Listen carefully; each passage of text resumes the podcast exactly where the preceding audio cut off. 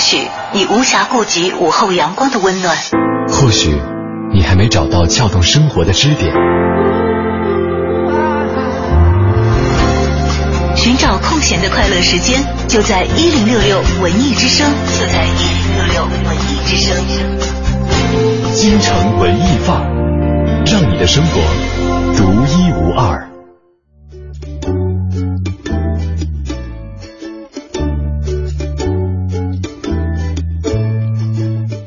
城文艺范儿，让你的生活独一无二。过了一个星期二，在周三的节目当中和大家相见了。下午好，我是小昭。你好，我是盛轩。周二大家都知道啊，在北京可以半价的观看电影。不知道昨天大家有没有进影院？盛轩有吗？没有，我也没有，真有点事儿，这个出去忙自己的事儿去了。嗯，因为最近呢是有一些新的电影在上映啊，也包括这个都是通过新概念作文大赛走红的韩寒和郭敬明啦，他们的新电影，还有一些就是韩寒的片应该是明天放。明天开始是吧？对，就这两天上还没上，嗯，你宣传都已经铺天盖地的做起来而且那首，哎，这个主题曲啊，已经比这个电影要火好多了。就关键发布主题曲的消息比这个主题曲还要火。对，因为像我都知道那首歌，但是并不知道那首歌是怎样的一首歌。嗯，其实前两天盛轩又给我推荐一个电影，可能是我们身在北京的朋友比较会容易感兴趣一些。嗯，那那天很积极的跟我讲说，哎，有一个京城八十一号讲的其实就是朝内的那个传说中的凶宅的故事。没错。错，就是说实话哈，给你推荐的时候我没有看这部片子，到现在我也没有看。我当时推荐的原因是吴镇宇演的，是他演的，是 啊，你是吴镇宇粉丝。我是《爸爸去哪儿》的粉丝。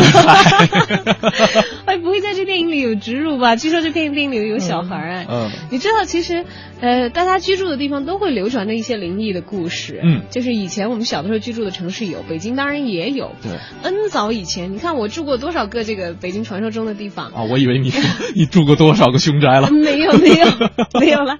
那个像那个北新桥不就有传说嘛？啊，然后朝内，以前我在网上看到有人去探险。嗯，然后把那个图剖出来，就是荒弃的那个，真的是废掉的宅子啊。然后他可能是为了踩这个点吧，拍了拍了这个电影。然后据看过的人讲，好像说具体的内容倒是跟这个地点没有太大的关系，但是这个京城八十一号据说倒是目前为止还票房比较火的一个电影哎。是因为最近真的没有什么太多的片子跟他竞争吗？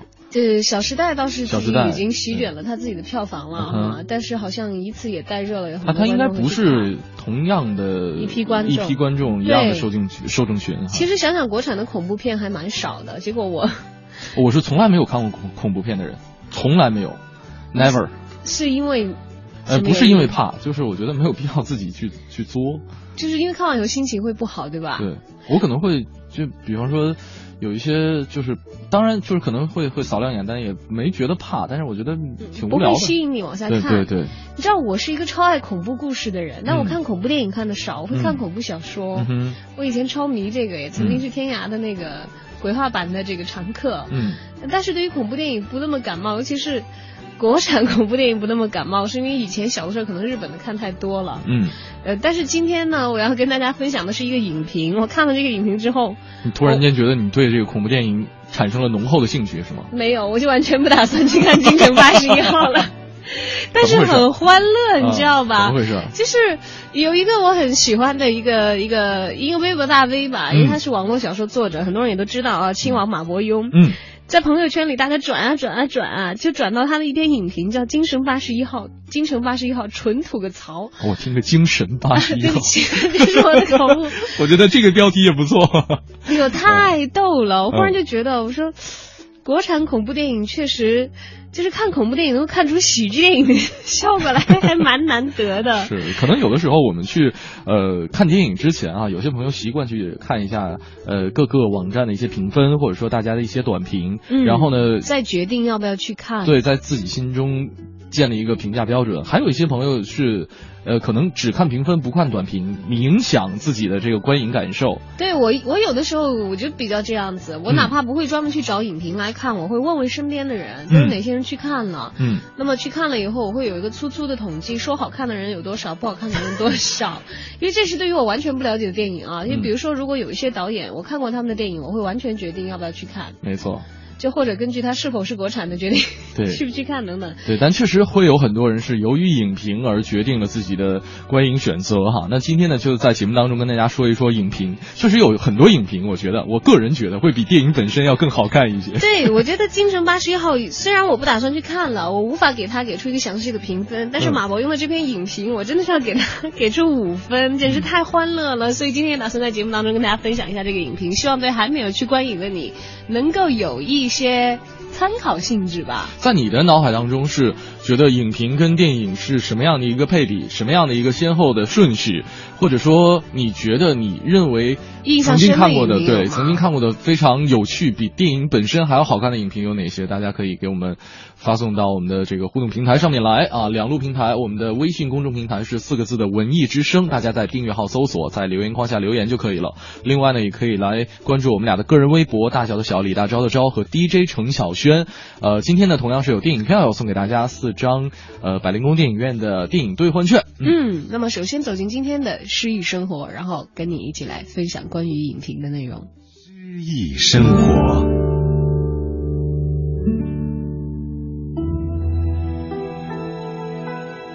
长相思，山一程。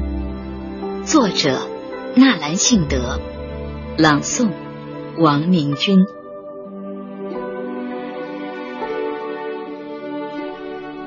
山一程，水一程，身向榆关那畔行。夜深，千帐灯。风一更，雪一更，聒碎乡心梦不成。故园无此生。一路上登山涉水，向榆关那边进灯。夜深宿营。只见无数座行帐中都亮着灯火，挨过了一更又一更，只听得风雪一阵又一阵，吵得我乡心碎乱，乡梦难圆。在我的故园，既曾有郭耳的风雪声。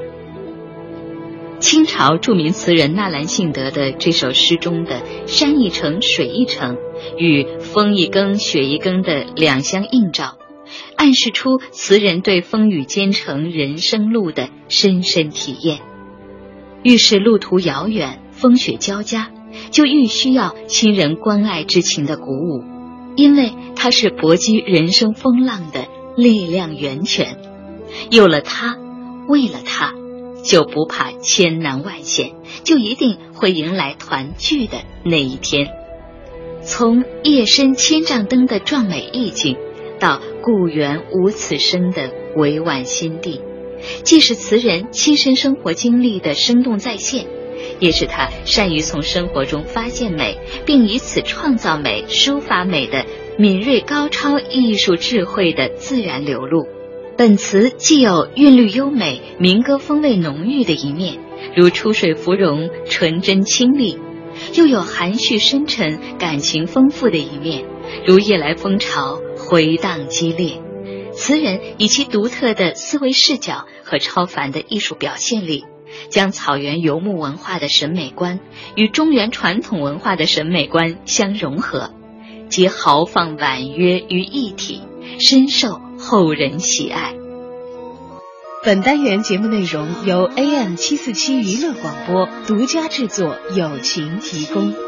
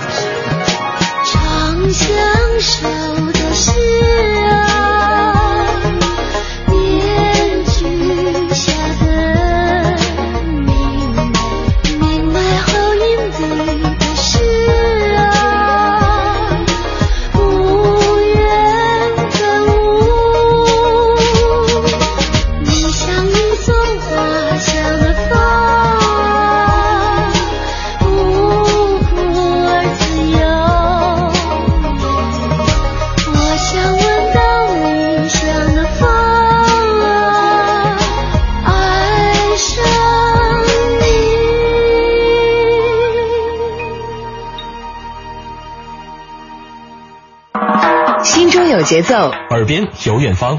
真的不需要每个人都懂，那些气味相投的人自然会明白。生活就该有韵律、有温度、有腔调、有感觉。我是小昭，我是盛轩。每天下午两点半到四点，京城文艺范儿，北京青年的文艺生活手册。好，京城文艺范儿在这个下午继续跟大家一起分享关于电影影评的内容。嗯，来看看大伙儿的留言。嗯，这个清风一笑说说没看过的电影呢，一般也就是先看看影评，有一个大概的了解，符合当时的心境就看，不符合呢就保留以后再说了。很有可能以后再看，也可能就不看了。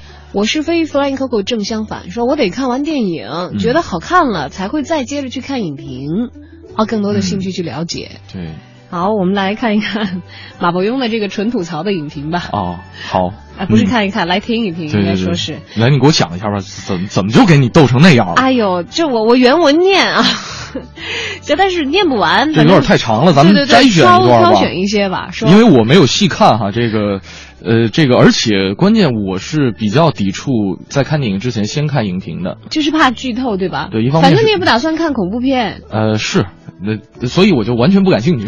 行，那如果、你给我摘选几段你觉得非常有趣的地方，好就我现在现在也提示一下，如果打算去看《京城八十一号》，而且又不想剧透的朋友们啊，嗯，现在可以先换台几分钟，大概 六分钟以后记得换回来、啊。你知道马伯庸其实写过很多非常有趣的影评，他很有意思啊。啊他说跑去看了《京城八十一号》，觉得如鲠在喉，不吐不快。微博上太闹了，借微信清静地儿发泄一下。数年前我看了蒋勤勤演的《七夜》，受到不小的惊吓，从此再也不看国产恐怖片了。不是因为那种惊吓，而是因为那种惊吓。那这不是今天的正题，我简单说一下。女主角回到老呃跟老公回到一个老宅，出现灵异现象，自然少不了一些几十年前的悲惨故事。我们都知道，国产恐怖片必须没有鬼，所以结局揭底。女，女主的老公是在老宅的地下室造毒品，每天给她打针制造幻觉，最后女仆引爆煤气罐，全家死光光，就女主活了下来。然后呢，结束时荧幕上打出一行大字：是毒品让他们走上了不归路。我为什么想首想起一首歌呢？拒绝黄，拒绝毒，拒绝黄嘟嘟，是吧？对，说合着这是一个禁毒教育片啊！说打那以后我就不怎么看国产恐怖片了，真是被吓到了。嗯、说我之所以这次鼓起勇气去看《京城八十一号》，说原名是朝内八十一号，主要是因为李菁，嗯，他的鬼新郎造型实在是太棒了。哎、就是因为李菁眼睛很大，然后呢自带黑眼圈，还是眼圈，自带黑眼圈瘦啊。所以马伯庸是怎么评价的呢？活脱脱一副病老鬼的脸都不用化妆。嗯。说，而演员表里头还有我当年的女神夏文熙，客串的还有袁和平，主演吴镇宇也是我一直特别喜欢的演员，这点跟盛轩一样。嗯，他虽然林心如这几年已经残到不能看了，但我对这部片子还是充满了好奇。嗯，还顺便说一句，我买票的时候，前头的姑娘嚷了一句：“我要看《京城八十一少》。”队伍当时安静下来，周围的群众估计都在心里头想。哟，北京这些年发展不错呀！以前只听说四少，现在都排到八十一少了。对，很有可能是这种马伯庸的这种非常呃风趣幽默的这语言语言语言文字啊，这个吸引了小昭。但是说实话，这个到目前为止还没有进入影评。对对对对对，而且这个我觉得这是一个纯粹的一个吐槽帖。在你刚才跟大家分享的时候，我简单的扫了一下，呃。里边可能会涉及到一些剧透，为了确保大家的一个观影的体验吧。没有，我已经让怕剧透的人换台到别的台了，这个牺牲很大。我就是想剧透一下。那那接下来你是要把这个全部的内容都跟大家分享一下是吧？没有啦，简单一点啦哈。嗯、像比如说他他就讲到他这个有点太格式化，就是完全鬼片套路。嗯。但是用的方法呢，比方说有一些很很有趣，这个很很有这个对，我们打对勾嘛，就像他说嗯 check 啊，女主角第一次进门会产生一点幻觉，check，红衣长发女鬼一闪而过，check。一个举止诡异的老头自称在这里待了很多年，check。大晚上吴镇宇要出门，剩下林心如一个，check。林心如讲的是一个搬到这个朝内八十一号来住的一个台湾籍的女作家，她回到他们家的祖宅，然后发现了很多老的恐怖故事。嗯，当然首先是遇鬼了啊，然后这个女主呢创作的小说叫《梦回青楼》。有点雷吧，嗯，然后他就会在梦境当中，然后他可能是一个现实线和一个历史线，就穿插这个以前的故事。嗯，林心如一人是分饰两个角色，嗯，她演在过去那条线当中呢，是一个青楼的花魁，跟这个老宅子的。这个老宅子的这个家族是姓霍的，嗯，霍家当时在民国时期的三个少爷都有这个相关的纠扯，而李菁呢扮演的是其中的二少爷。就这还是一个穿越剧是吗？对，然后我在中间这一段吧，当时笑的我不行，因为林心如是带着女儿回去的，嗯，她不是穿越剧，她是情节可能有这个对切吧，两条平行的线，那时空有跳切。说，然后女主发现女儿被一只血色的三 D 山寨贴膜小蝴蝶。嗯，我觉得这个对于这个国产电影的影片特效描写非常的精准到位啊。贴膜的小蝴蝶，吸引到了一个螺旋的楼梯。嗯，然后通往一处诡异的地下室。你看，这些都是大家就觉得很堆砌的一些材料了。嗯，但是马伯庸讲的方法真的是特别特别的逗。然后再次我略掉一万字，说到最后。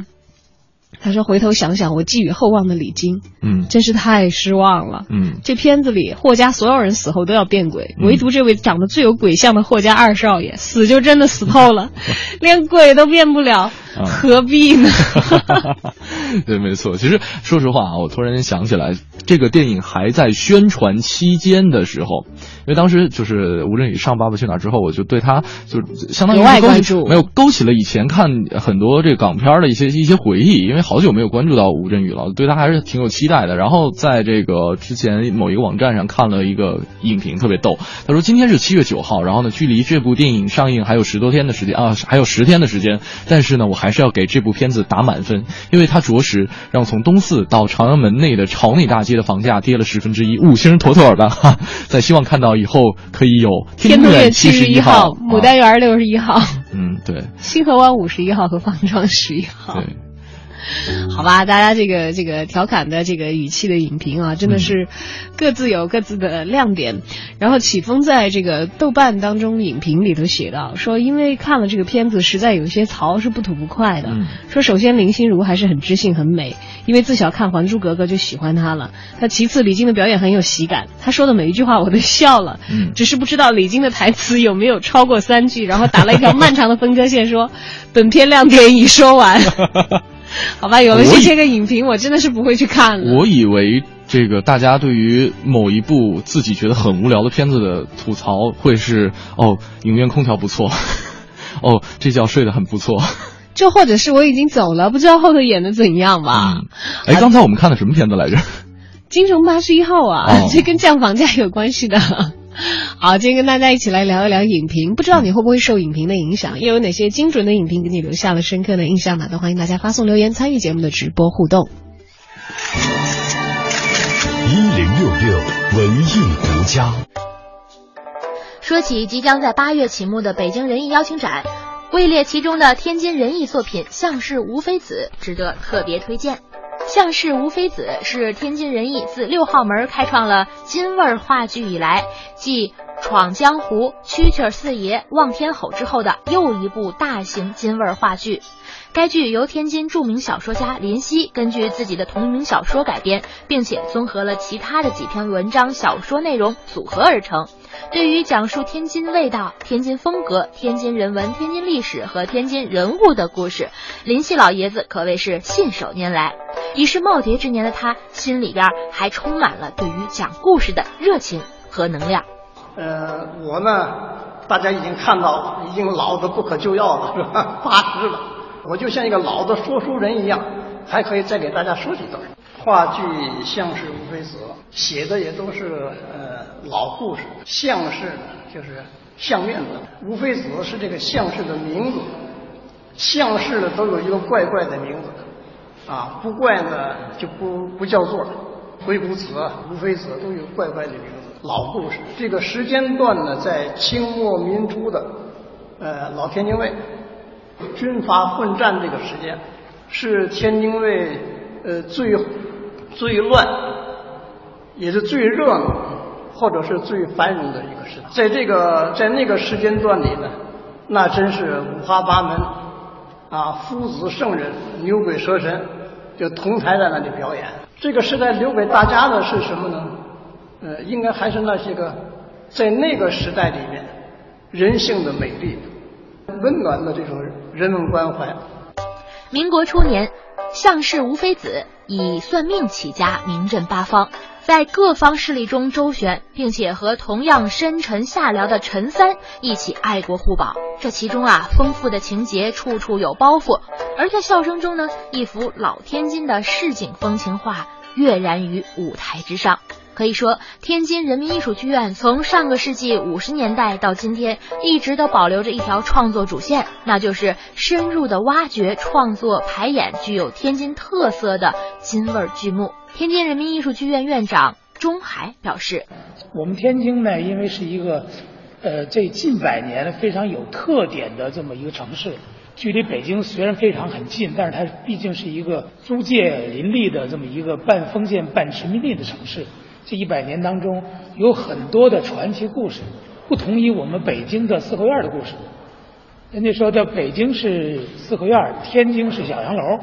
在小洋楼里头发生的故事呢，呃，非常传奇，非常好看。从五十年代六号门到后来我们林夕老师的《居士四爷》，还有《望天吼》，包括这个。呃，吴祖光老师的这个《闯江湖》都是发生在我们天津这个地方的一些故事，所以今天呢，我们能够参加这次二零一四年本届的这个展演，非常高兴。希望我们的戏不使大家希望的失望，呃，能够给我们北京的这次展演带来一部一部好戏。话剧《相氏吴非子》。从八月八号开始到八月十号，将在北京人艺首都剧场连续出演三场。感兴趣的朋友不妨走进剧场，感受一下来自渤海之滨的传奇故事。文艺之声记者王菲，北京报道。回听本单元节目，请登录喜马拉雅文艺之声专区。清晨看朝阳升起，我感叹。再灿烂的金银，也不会比阳光更金碧辉煌。夜晚仰望星空，我感慨，再稀有的宝石，也没有星辰更璀璨晶莹。行走在山间小路，我发现，再可口的美食佳酿，也比不过清冽甘醇的山泉。对大自然的馈赠。我们为什么视而不见，却拼命追求更多、更好？在轮回的时光中，我们感受生命，敬畏自然。音乐剧《爱上邓丽君》，一份送给父母特别的礼物，重现邓丽君四大经典形象六大演唱会。六月十九号到八月三十一号，带爸妈来东方剧院，一起哼唱那个属于他们的邓丽君。打电话啦！朝阳区在打电话，西城区在打电话，海淀区也在打电话。眼睛疲劳不舒服的，大家都在打电话。什么电话呀？好视力感恩大回馈，现在打进电话，五十元眼贴快递到家。眼睛干涩、发痒、视力疲劳，就用好视力明目贴。别忘了一个电话不出门，免费的眼贴送到家。好视力免费体验电话：零幺零五幺二九幺零幺零五幺二九幺零幺零。好视力十四周年大庆，天天体验不重样。周年礼包体验套装，时尚礼品，哇哦！免费体验太疯狂。更多体验信息，马上致电好视力零幺零五幺二九幺零幺零五幺二九幺零幺零。本品由好视力科技荣誉出品，不能替代药品。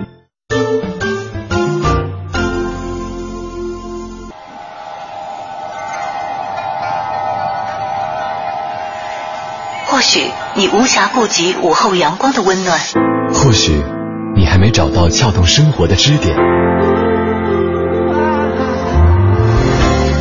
寻找空闲的快乐时间，就在一零六六文艺之声，就在一零六六文艺之声。京城文艺范儿，让你的生活独一无二。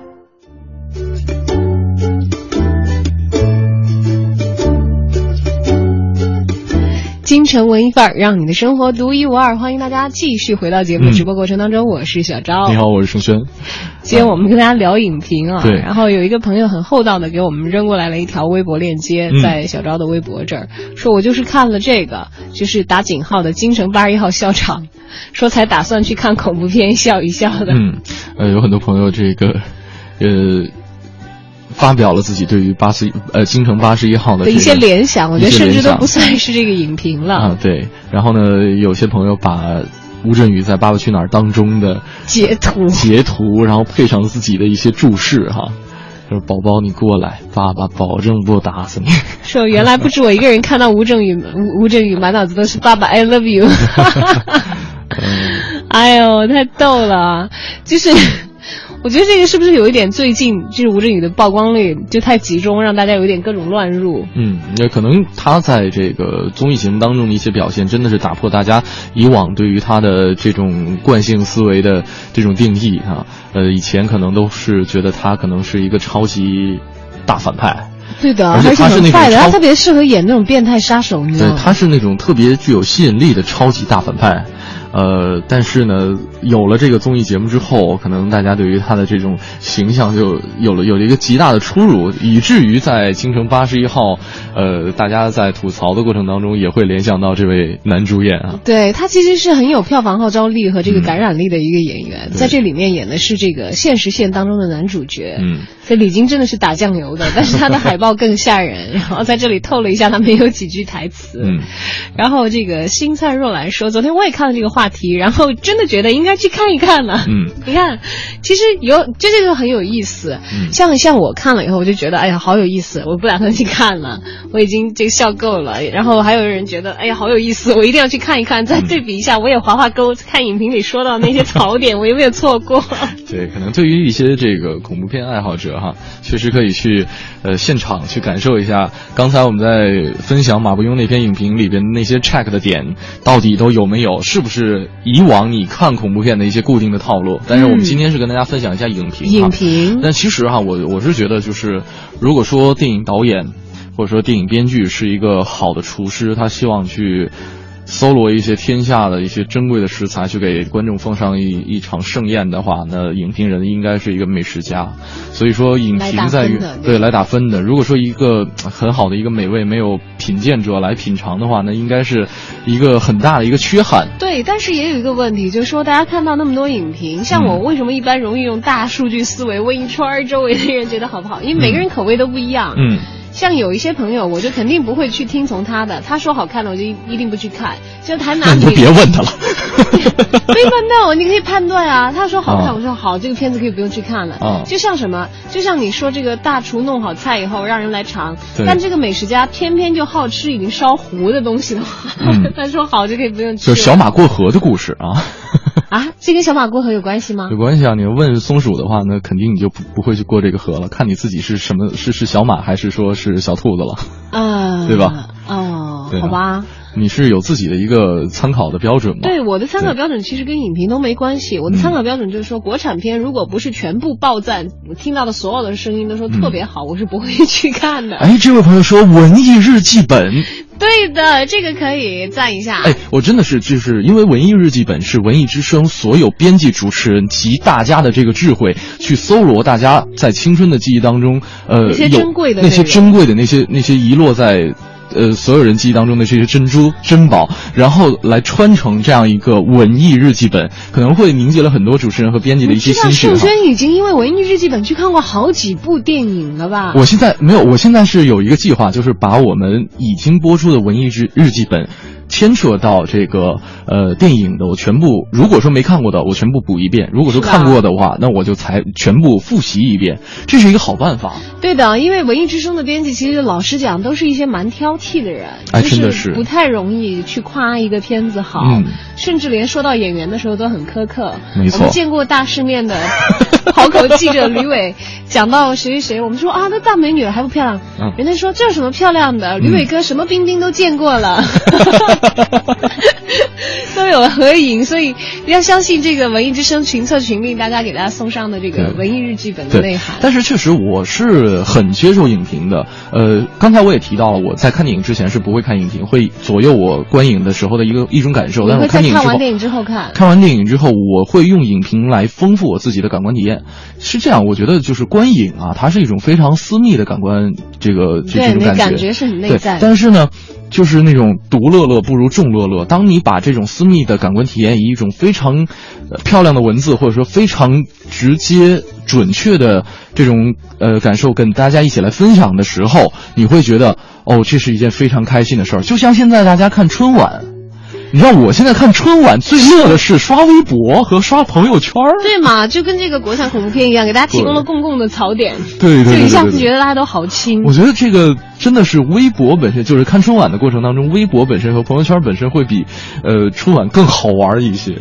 因为就像这个这位朋友说的，他说对我来说，很多时候看影评，尤其是一些神影评，实在是太有趣了。嗯，他就像《小时代》影评那么多，对我现在看到的影评比电影本身精彩多了。然后他特别打了《富春山居图》，你知道吧？就神秘的不知来历外围女从天而降，那个我还记得那个影评的那句话，我都没看过那电影啊。对。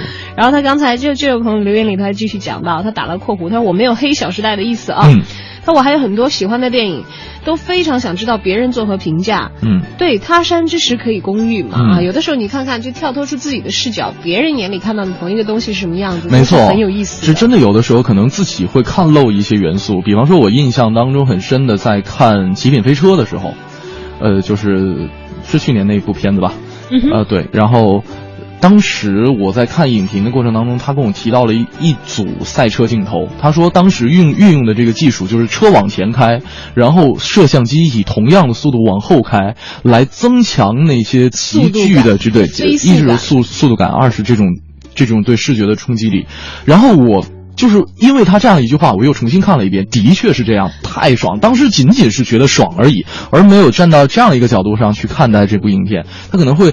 会帮助我拾忆一些我遗漏的东西。嗯，尤其还有一些就是确实真的是大神一级的影评。嗯，就是有一些观众他自己的知识储备，嗯，还有他的这个角度，他所了解的一些背景，嗯，真的是远远超过我们这种非专业观众的。一个是像刚才盛轩讲的，在拍摄技巧上的一些给你补遗，嗯，还有一些是就包括他的这个。影片的内涵、引申意义的一些补充，对，好像《地心引力》就有一篇，呃，也是我是好早好，对对对对，好早之前我看过一篇关于地心引力的影评，然后当时看的时候，仅仅觉得哦，这个视觉特效很不错，而且我是把它当成一个类似于纪录片的片子去看的，就看完就 没有没有，真的是这样，然后呃，可能因为他拍的太真了。或者说，是吧？呃，当然，这个里边的一些槽点哈，这个我不是说这个，很多人都会觉得它故事简单啊，情节老套。但是我觉得那个片子超牛，没有拍的太厉害了。没有，我说里边那些这个真也不是说呃这个全部真，包括它这个呃一些小行星，就是这个呃陨石去撞击空间站的这个频率，这也是大家的一个槽点哈。当然，它它有一部分是是比较真的。包括宇航员在这个空间站里边的一些肢体反应，还有还有等等等等吧。然后我可能会以一个比较客观的角度去去看这部片子，但是看完那部影评之后，我发现哦，原来这是一个 讲了很多宗教故事。对，它有很多隐含的这个宗教寓意在里面。对，就大家如果熟悉这个圣经故事和西方的一些教义的话，他就会非常的了解。嗯哼。今天跟大家一起聊的是影评。对。有哪些影评曾经左右到过你要不要去看电影的选择啊？你看电影会在意影评这回事吗？啊，Mr. Mr. 说回到刚才的这个京城八十一号，他说：“说实话，我其实特别想看京城八十一号，总觉得吴镇宇是可以演出那种效果的。可是听完你们剧透，我有点小小的。”失望，哎，我告诉你这位朋友，我们其实很厚道，即使小昭说了剧透，也只透了很小的一部分。你看我一句话都，就透了一句话，说吴镇宇晚上要出去。都没有透他的最重要的戏份，他是男。而你透了一个很重要的信息点，就是李青台词不超过三三句，好吧？你不能，你不能让那些相声爱好者们这个。就冲着何云伟去的人是完全看不到何云伟的，我这个可以负责任的告诉你啊。还有另外人说啊，在 Mr. Mr. 的重点的一句话，我觉得他这一点就跟盛轩很像，就绝对是吴镇宇的真爱粉。嗯。他说我要去看，只为吴镇宇吧。嗯。好吧，你你比我更真爱一些 啊！我还是回家看其他的一些 其他的片吧。好，还有这个 Ever，他说说说致青春吧。昨天用手机看的，作为九零后，说实话不太喜欢七八十年代的文艺电影。嗯。但看完这部电影，觉得真心不错。嗯。恨不得早生十年，体会一下那个时代的大学生活。如果说这部电影所表达的思想，青春是用来追忆的，当你怀揣它时，它一文不值；只有将它耗尽之后，再回过头看，一切才具备了意义。爱过我们的人和伤害过我们的人，都是我们的青春存在的意义。好，谢谢这位朋友给我们写了一长段的影评啊。我们今天跟大家聊的是，你在决定看一部电影之前会先参看影评吗？啊，今天我们一起来分享那些比电影的更加有意思的影评内容吧。那今天的我在北京城其实很巧啊，也提到了杨多杰也看了《京城八十一号》。我们来看看到底是不是影评，听听看，听听看。你知道的，你不知道的，你不知道而想知道的，你想知道而没法知道的，关于北京城的一一切，我在北京城。京城文艺范儿，让您的生活独一无二。大家好，我是相声演员杨多杰。这个星期啊，电影《京城八十一号》热播荧屏，很多人呀都到电影院里去看。当然啊。说是恐怖故事，但其实呢，里边也没有鬼，只是主人公啊吃了致幻的药品，最终产生了幻觉。但是呢，提起这鬼片让我想起了一个人，那就是以前破除迷信的先锋鲁迅先生。这鲁迅先生啊，大家都知道，生于绍兴，死于上海，但是。他的人生里最精彩、最辉煌的阶段，那还是在咱们北京。鲁迅在北京啊，前后住过四个地方。你像南半截胡同的绍兴会馆，有大师伏案的身影；八道湾胡同的三进宅院呢，有周家兄弟的乡音；砖塔胡同的低矮陋室，也隐藏过大师讲学的窘迫。至于最后。古城门内的这个老虎尾巴，也沉淀着这一位文化旗手在京城最后的生活。那么这一周呢，多杰呀就给您仔细讲一讲鲁迅先生在北京的足迹。鲁迅大家都很熟悉啊，小时候老学他的课文。这人生于一八八一年，卒于是一九三六年，享年五十六岁。一生创作了很多的作品，《朝花夕拾》《彷徨呐喊》《华盖集》《续华盖集》，这是我国现当代一位著名的文学家、评论家，同时他也是革命家。而且，听众朋友，您发现没有？鲁迅先生这名字不是真名儿，这是笔名儿。鲁迅先生啊，本家可不姓鲁，姓周，叫周迅。啊，当然这个是开玩笑。周迅是电影明星，他姓周，叫周树人，生于是绍兴。鲁迅先生啊，在北京的第一处居所，位于现在的宣武区南半截胡同路西了。现在这四合院还在啊，这四合院的院门外墙上镶嵌着一块汉白玉的文物保护标识，上面写着四个大字：绍兴会馆。鲁迅首次进北京，那是清朝刚刚倒台，公元一九一二年。那时的鲁迅呢，应教育总长蔡元培的邀请，到教育部任职，也就是当官了。随着教育部的迁徙呢，来到了北平。据这鲁迅先生自己的日记记载啊，鲁迅是一九一二年五月五号到的北京。进城的时候呢。天已经擦黑了，天色渐晚，他就住进了罗马市大街的长发客店，也就是一个旅馆。第二天就搬进了绍兴会馆，在这儿啊一住就是七年。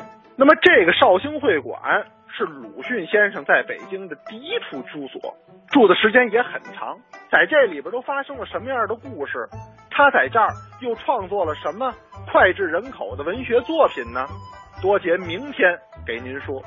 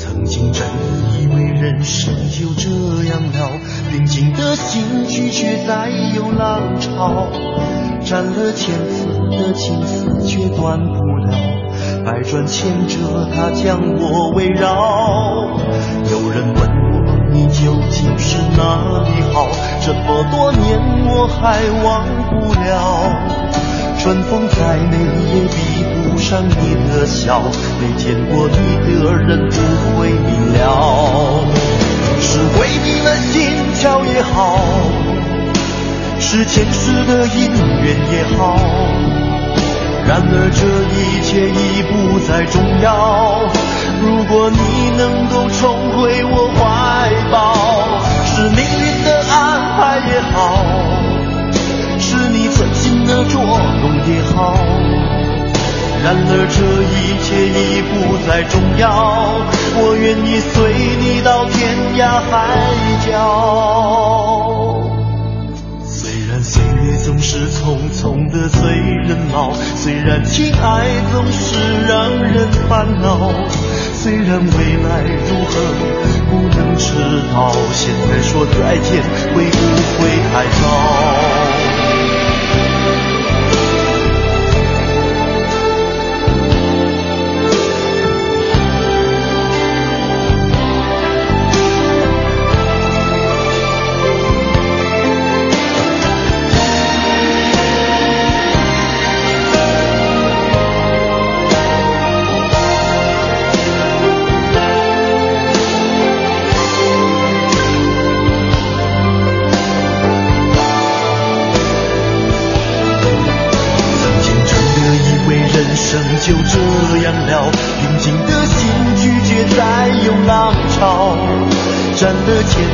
的情丝却断不了，百转千折它将我围绕。有人问我你究竟是哪里好？这么多年我还忘不了。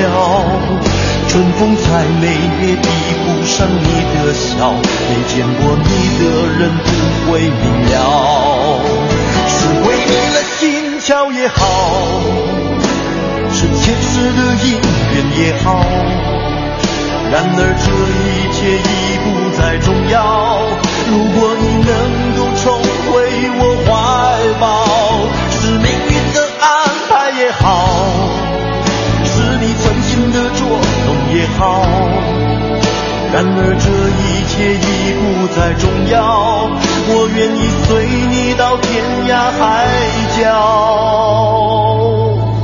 虽然岁月总是匆匆的催人老。虽然情爱总是让人烦恼，虽然未来如何不能知道，现在说再见会不会太早？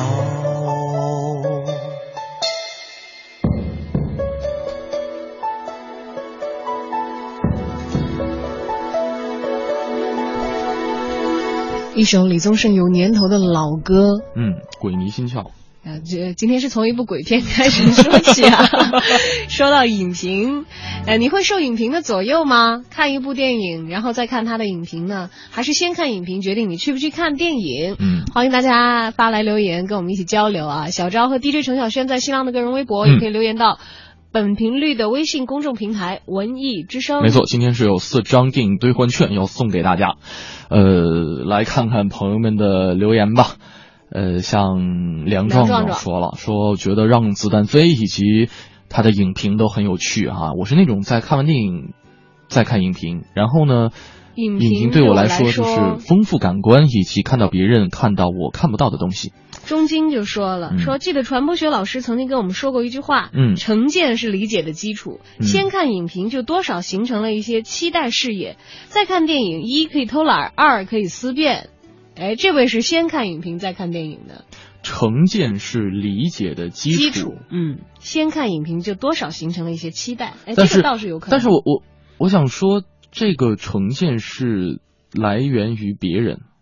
对的，他的意思是可能有一个人家帮你预制一个一一一个怎么说，一个模拟的一个框框吧，然后就有点像大家刚才我们讲这个《京城八十一号》，你去看，然后你再去打对勾打叉，你也去判断一下这个人的影评是不是对。嗯。对对，有可能你在看的过程当中对就就推翻了之前你看影评这个这样对他去看别人对这个的东西，他可能定义为成见，那嗯并不一定是自己的成见了。嗯你你如果完全接受的话，才叫你自己的成见哈。嗯，呃，再来看看朋友们的留言。呃，文雅说了，说我现在也是习惯先看看影评，再看电影。嗯而且很多影评确实比电影本身精彩啊！影评有时候很能起到一个推荐的作用，就好比是身边的朋友看了一部电影，然后跟你推荐说很好，怎么怎么样，你觉得有点想看的欲望就去看。嗯要是没有吸引你的兴趣就不去看。嗯但至少你会有一个大概的印象，也算是给自己积累了一点点谈资。还有就是看了大伙儿的影评，你会带着很多思考去看这部电影，在电影里去找共鸣，或者是产生一些新的不一样的见解。嗯哎，我比较赞成他这样的一个说法是什么呢？就说你看到影评，就好像你身边的人给你推荐了这个电影，或者是吐槽了这个电影一样。嗯因为现在大家都比较忙嘛，对像我其实很多时候不去看电影，就是怕看到烂片，我觉得耽误不起那个功夫。嗯如果大面积的影评都是黑他或者是吐槽的话，我觉得基本上可能就没有这个必要坐在那里去浪费自己的时间。就出一趟门，北京也怪堵车的。你知道我我我我在看电影之前不看影评的另外一个原因就是现在的枪手太多了，写对影评的枪手太多了。就是首先有你看现在韩寒的影片还没上，夸的都已经夸的各种没底线了。一方没有枪手，不单单是夸，也有黑的枪手。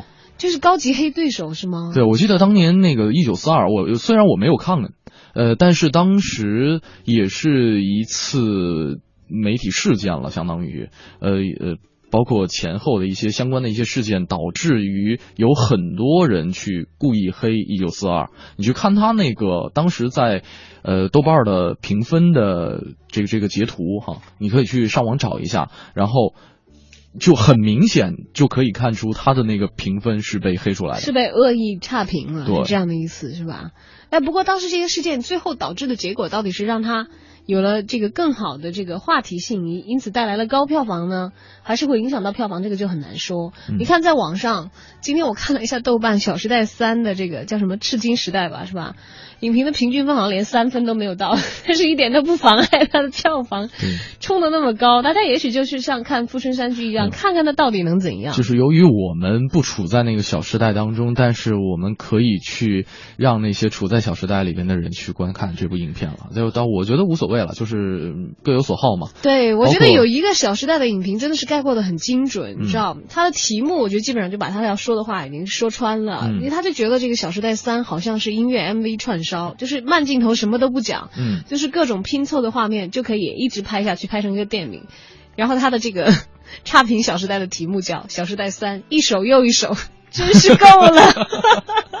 啊，对，因为呃，确确实这个不是我生活的这个时代所所所的能够接受的一些片子但是嗯如果说大家喜欢看的话，我我就没有必要拦着大家自。由了。对，没没有必要拦着大家哈。对对，这个要去的可大可以去嘛，因为人家郭敬明和韩寒都是有很多粉丝的，虽然他俩的电影我都不打算去看，所以他俩走的是一个路子。所以在各类影评当中，我是不太喜欢看那种观后感觉的片这个影评的。嗯，光我感觉的是纯属个人的东西。喜欢韩寒的，你看开头说韩少的电影什么什么样的，啊这样的影评我完全就不看，我觉得对对我没有任何参考。就相比之下，那种流水账类的，我还还可以接受。比方说，他可能会介绍一些剧透一点点呃，没有，就是导演的一些个人信息啊，演员的个人信息啊，他可能会进行一些横向的一些比较。对我觉得这一类可能还对我有所帮助。稍微有一点点对，然后更喜欢看的是一些学术类的，就有点类似于科学科学论文了，就是这个电影论文。对对对对，然后它里面会有这个，但是但是写的好的确实也不多。嗯，主要是因为所以我现在印象当中比较经典的几部影评都属于这种论文类、学术类的影评。谁让你是一个看第十放映室长大的孩子呢，是吧？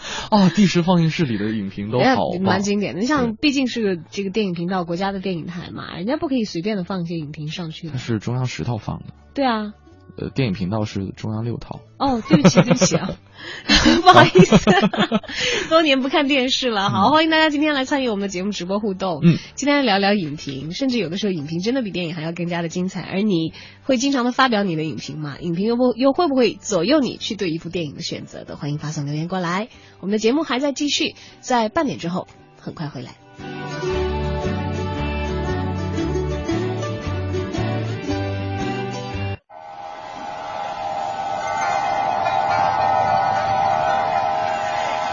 或许你无暇顾及午后阳光的温暖，或许你还没找到撬动生活的支点。寻找空闲的快乐时间，就在一零六六文艺之声，就在一零六六文艺之声。京城文艺范儿，让你的生活独一无二。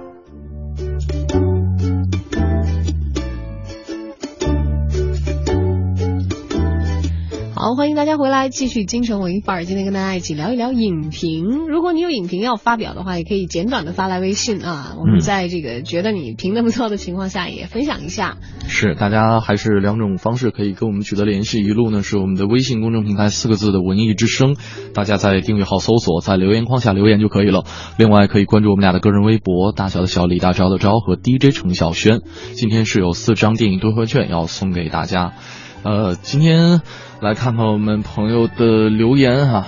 这个六月的雪说了，说想去看一部电影，说明，呃，这个有吸引你的地方。那为什么去要看别人的主观的观点呢？那你看完了也会有自己主观的看法。对啊，我当然会去看别人的主。我告诉你啊，这个六月的雪为什么会要去看别人的观点，嗯、是因为这样会有一些参考。嗯，因为当所有的人都觉得浪费了时间的时候，就是我浪费掉时间的这个风险会增大。我觉得。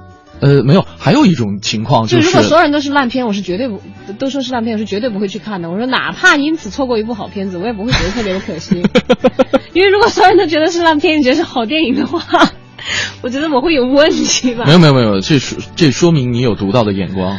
那万一真的是很烂、啊，很有没有很有可能是你看到了那因为有些导演拍的片子哈，那你为什么不去看《富春山居图》？呃，没有，我我是说有有有些，就有些电影它没有那么出名的原因，不是因为它烂，而是因为它拍的，就是只有少数人可以懂它。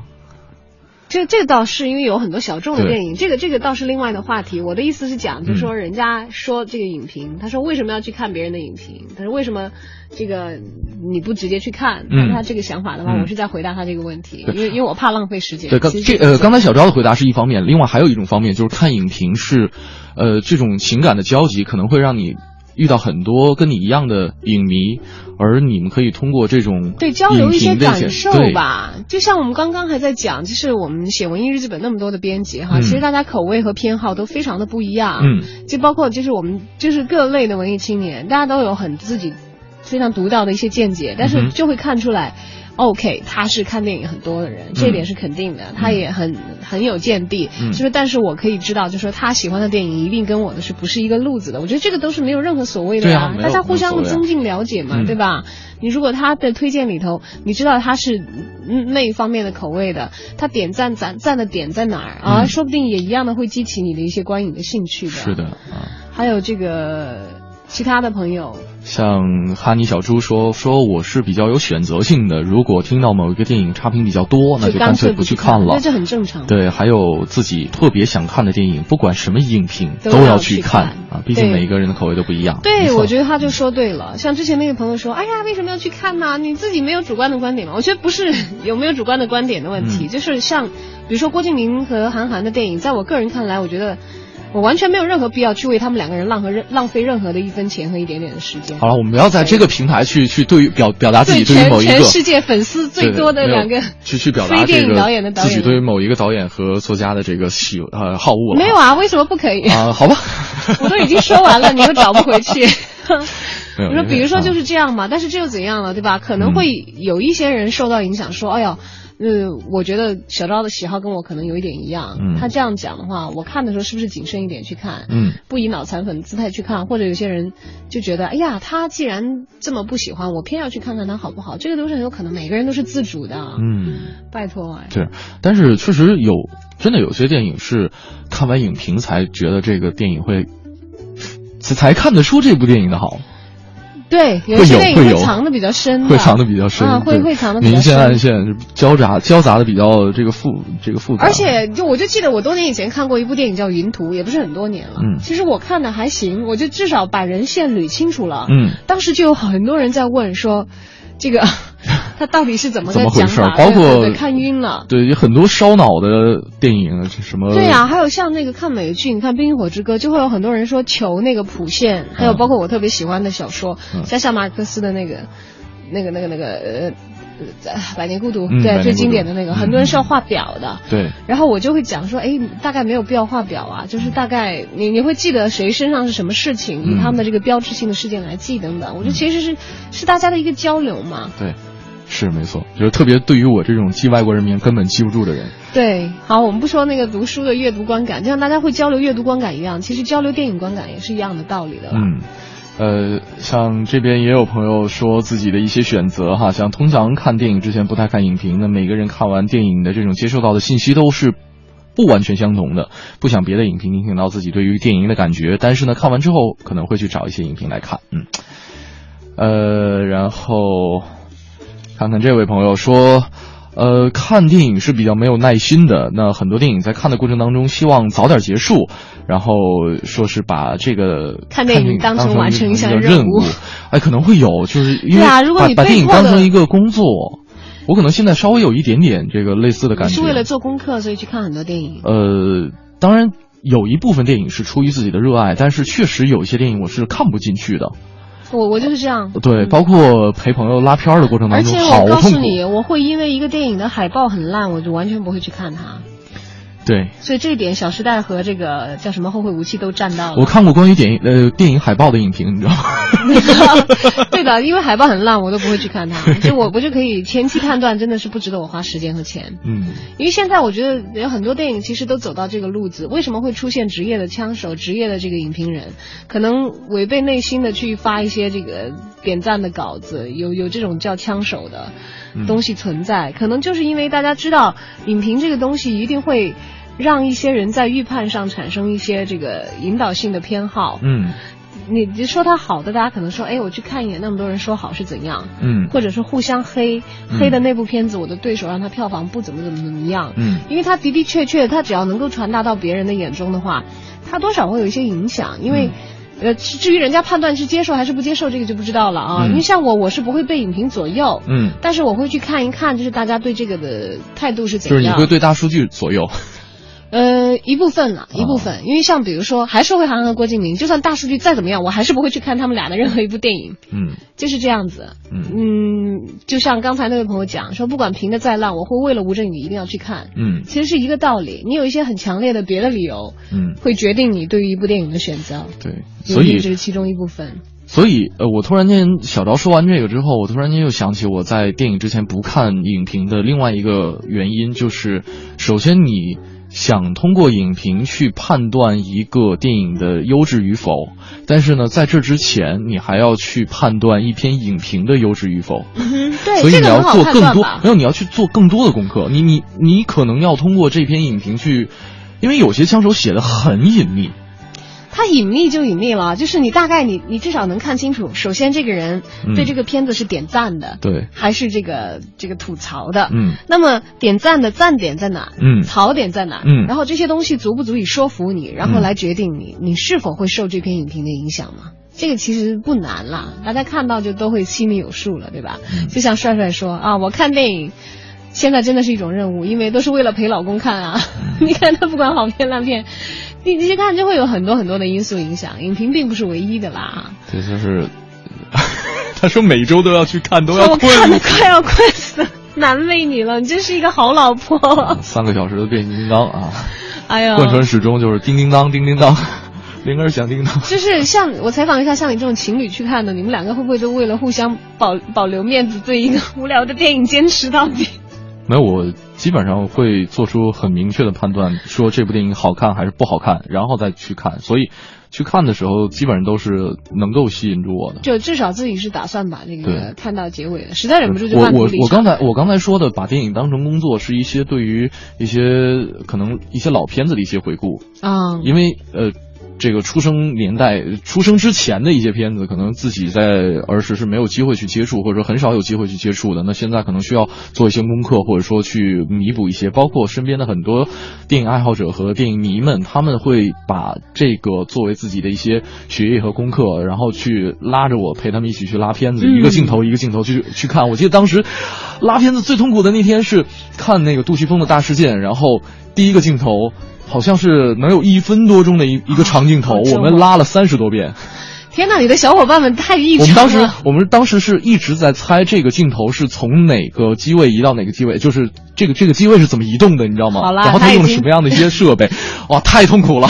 他已经偏离了电影给你带来娱乐或者是休闲的这样的一个本职的任务了。你知道，我经常会和我的好朋友们就说，我们今天啊，大家约了，反正是我们俩要见面，但是干什么好呢？不知道干什么，所以就看电影吧就如果看到烂片的话，就一起吐槽；哎，那亮片烂片就一起吐槽；看到好片就一起一起在电影里个赞一起哇啊，一一起一一起享受这个过程。嗯，或者实在烂片都忍受不了，半道就说走，我们出去吃饭吧。好吧，说到这儿，八月份是一个好好月份，因为有太多的大片去值得我们去关注。至少来说，现在的宣传上，你很期待的是，我还是比较期待《驯龙高手》，因为一我看过了，嗯我觉得还不错。我没有看过，但是对于这种视觉大片啊，我一般比较热衷。嗯没有，就因为我是一个很喜欢看场面的人，你知道我是动画片爱好者，哦，那个是动画片 对动画是吧片动画片我还以为是有点像《指没有没环王》有没有没有那种数字特效电影。没有动画片了。哎，那值得去看一看。还有，我也是好莱坞的进口大片里的动画片，我几乎是不漏的。嗯哼，那《驯龙高手》漏了啊，这个有点 sorry。那几乎只只要是在国内上映龙高手一》是没在国内上映的啊，难怪那就不怪我了。嗯 我几乎引进的大片的动画片我是不会漏的。嗯你看，我会因为这个来选择，我会去看动画的，嗯会去看场面大的，嗯然后会去看我喜欢的演员的，嗯还有会去看我喜欢的导演的。嗯，对，基本上可能大家很多人对于自己选择电影，差不多就是这些标对准啊。，至于这些都占到了以后，影评怎么样，那其实另说了。因为我我觉得，如果是我很喜欢的一个导演，导演，然后他很多很多的是差评的话，嗯那我可能就会选择啊，过一段时间我在网上去看吧，就我就不去买支持正版而，已。你还是买 DVD 吧。就网上有正版，你等一等就好了。哦，对，现在好多的这个视频客户端是可以都有了，对对的。好吧，我就不不透露我在哪家网站上花了会员费了。不打广告啊，非粉非黑非枪手。啊今天跟大家一起聊一聊，你在看一部电影之前会受到影评的左右吗？除了走进影院之外，哈，大家现在呃，包括今天天气也不错，其实还是有很多户外的这个场所是可以值得大家关注的。比方说，接下来我们的影艺告示牌，我们要告诉你的内容。没错，哎，其实影艺告示牌真的是就像文艺日记本对很多人看电影的指导一样，会去指导我去看一些不错的演出，嗯参与一些活动的。嗯，影艺告示牌。京城文艺范儿，让你的生活独一无二。大家好，我是来自永乐票务的金阳。现在暑假来临，相信有很多大人和孩子们都希望可以找到一个地方消暑降温。而今天我要向大家推荐的就是一年一度在朝阳公园举行的北京海洋沙滩狂欢节。其实，北京海洋沙滩狂欢节作为北京夏日户外的这种大型活动的黄金品牌，已经被很多人所熟知了。它里面有两万平米的奥运沙滩，里面所有的沙子都是从海南空运而来。而五千平米的湖景泳池也为北京的市民打造了一个可以享受夏日凉爽的乐园。那这一次的海沙节有没有什么特殊的亮点呢？我下面就给大家做一个介绍吧。这一届的海沙节多了一种新的萌物，它们就是来自澳洲大草原上的特殊观赏动物袋鼠。这个新朋友的出现，可是让去到海沙节的小朋友们十分兴奋。当然，有了新朋友，也不能忘了老朋友。可爱的小海狮今年也依然会在海沙节上陪伴大家，为游客带来精彩新奇的现场演出。小海狮心情好的话呢，还会给大家唱歌呢。另外，为了配合今年举行的巴西世界杯，海沙节也是设计了一些有关世界杯的活动，比如说你可以参加互动足球游戏“疯狂颠球大赛”。而除了足球之外，海沙节还引进了一些技艺高超的巴西舞者，为游客带来正宗的桑巴舞。在现场，每个游客也都可以随着桑巴的美妙节奏一起舞动。如果有了解海沙节的小伙伴，应该也知道，其实每一届的海沙节，这种推广全民健身都是他们非常重要的一个主题。所以现场经常会安排一些健身的活动，而且还会有一些健身教练之类的在现场教大家做一些简单的运动。海沙节上除了大面积的沙滩还有泳池之外，其实还会出现一个比较大的设备，那就是海沙节的沙滩游乐黄金项目——魔幻城堡。这个是属于今年全新线上的一个全民体验挑战游戏。挑战者呢需要依靠自己的智慧和勇气，争取用最短的时间挑战完魔幻城堡里的几个惊险刺激的环节。和往年一样，这个魔幻城堡的游戏还会在周末的电视节目中进行直播，所以这段期间去到现场的游客就有机会参与节目录制，在电视屏幕上大展身手，最后也有机会赢取大奖哦。我再重复一下，海沙节的活动时间将持续到八月三十一日，地点是在朝阳公园的沙滩主题乐园。票价呢其实也不太贵，从周一到周五的全日票是九十元，然后周一到周五的夜场票是六十元，而包括周末和法定节假日的全通票则是一百四十元。海沙节的营业时间是从早上九点到晚上九点半，而夜场的话呢是从下午六点到晚上九点半。现在天气越来越热啦，大家不妨一起去海沙节上玩一玩吧。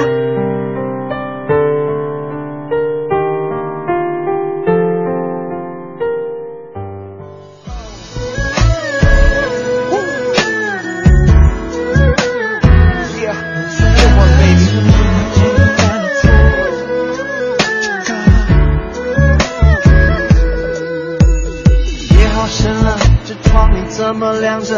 那不是彻夜等候，你为我点了烛火，不过是一次邂逅，红楼那一场梦。我的深邃全部褪色，像被大雨洗过，杯中景色鬼魅，我忘了我是谁，心情就像月亮入睡，手里握着蝴蝶杯单飞，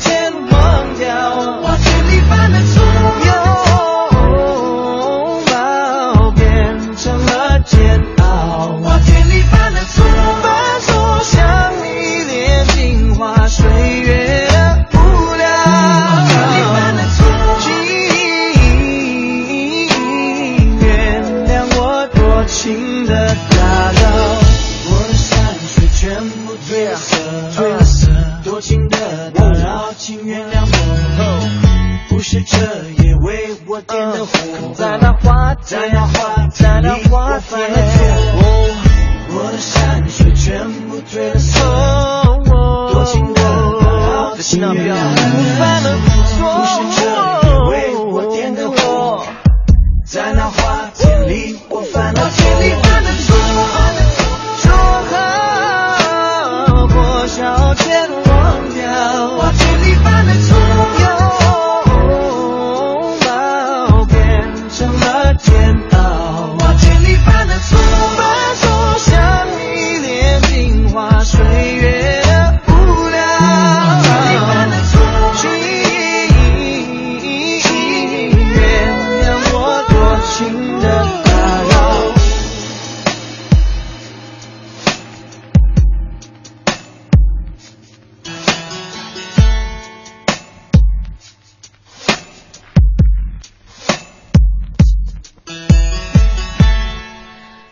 错来自王力宏的一首歌，希望大家花钱的时候不要错，去影院都能够看到值回票价的好电影。没错，还有一点点时间，继续来分享一下大家对于影评的一些看法和观点。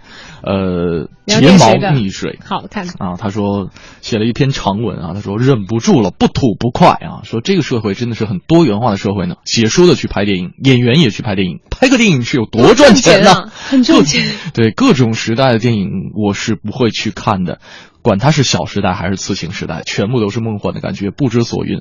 回顾话题啊，以前呢是不看影评的，现在是先看影评，因为呢中国电影的名字起得很吸引人，但是内容却不靠谱，就像京城八十一号白瞎抄那八十一号了，就是教育片啊 啊对，所以呢为了避免浪费金钱和时间，可能会去先参考影评的。嗯，还有清风一笑说，听了盛轩说了以后，我打算驯龙高手一定要去看一看，非常的期待。嗯，呃，还有啊，现在还在刷新嘞。嗯，幸福简单。说对于电影，我觉得我觉得有自己的主张，不愿意蜂拥那些名导名作了。嗯，呃，基本拍戏的方式和故事的构成似乎都有迹可循，没有太多创新。反而那些初出的不见经传的新手，有时候会推出的微电影，都让我感觉很有新意。嗯，呃，切合我的口味，我愿意去欣赏和品味那些新的东西。